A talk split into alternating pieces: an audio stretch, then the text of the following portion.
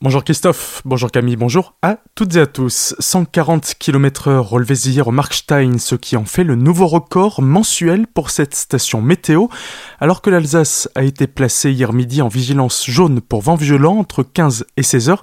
Sans grande surprise, les plus fortes rafales ont été mesurées sur les crêtes vosgiennes, 140 km h au Markstein et 120 km h au Champ du Feu. Avec le passage de la tempête Diego sur le territoire, les vents ont continué à se renforcer dans la soirée notamment en plaine. Météo France a placé l'Alsace en vigilance jaune jusqu'à ce matin 6 heures. De fortes pluies étaient également prévues pour hier et aujourd'hui.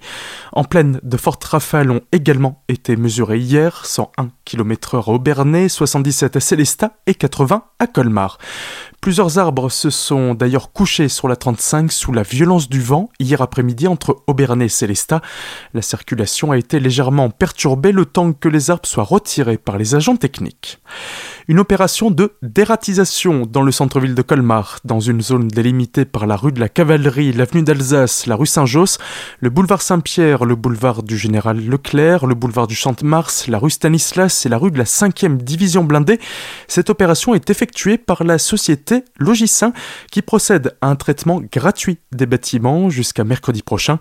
Les agents sont munis d'une accréditation visée par la mairie. Par ailleurs, des produits raticides sont gratuitement mis à disposition des administrés. C'est à retrouver au guichet accueil dans le hall d'entrée de la mairie.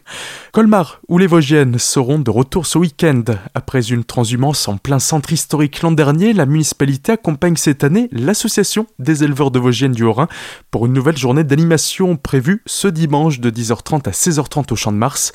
L'objectif de cette journée, mettre en valeur la race vosgienne et les produits des Vosges, mais aussi contribuer à la préservation de ce patrimoine.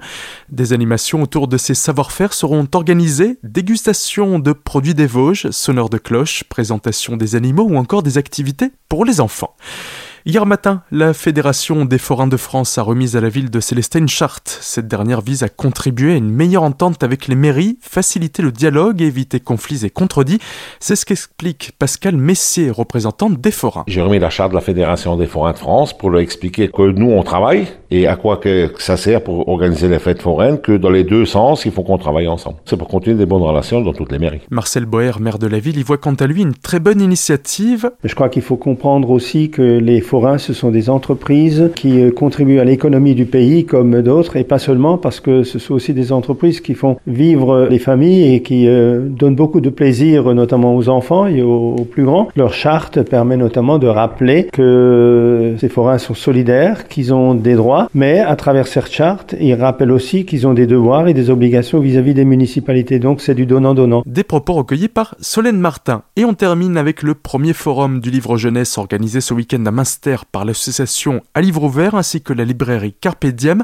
On en parle avec Daniel Besserer. C'est un événement qu'on voulait faire déjà il y a deux ans pour fêter nos 40 ans d'existence. C'est tombé à l'eau, donc maintenant remet. C'est une tentative dans l'idée de renouveler chaque année cet événement. Une dizaine d'auteurs jeunesse, hein. auteurs, illustrateurs, qui seront là pour dédicacer leurs livres, euh, pour discuter avec euh, les gens. Et puis, euh, en parallèle, à l'étage, dans la salle du haut, il y aura des animations, il y aura des fabrications de masques, des origamis, il y aura doodle géant, et il y aura aussi des contes.